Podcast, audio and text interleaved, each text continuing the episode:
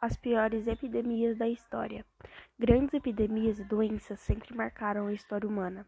Subitamente, diferentes sociedades ao longo do tempo foram colocadas sob situação de pânico e estresse quando uma doença desconhecida, ou até mesmo conhecida, mas que não havia cura, manifestou-se e levou milhares à morte.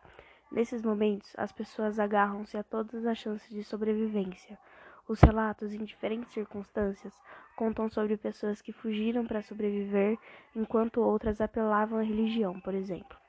Estudar as doenças que surgiram ao longo do tempo também faz parte da história, e neste texto veremos alguns exemplos de grandes epidemias e pandemias que devastaram partes do planeta. Peste Antonina a peste antonina foi um surto de varíola que se espalhou pelo Império Romano a partir de 165. Esse surto iniciou-se nas tropas romanas que estavam baseadas na Pártia, uma região da Mesopotâmia. Tais tropas estavam instaladas lá por conta do longo histórico de guerra dos romanos contra os partas. A grande maioria dos estudiosos classificam a peste antonina como uma pandemia por conta da sua difusão em diferentes continentes.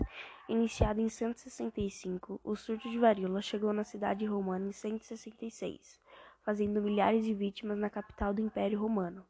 No período final dessa praga, a cidade registrava duas mil mortes todos os dias. Fala-se de um surto de varíola porque importantes registros dos doentes foram realizados por Galeno um médico grego. Todos os sintomas e a descrição feita por ele batem com os de varíola.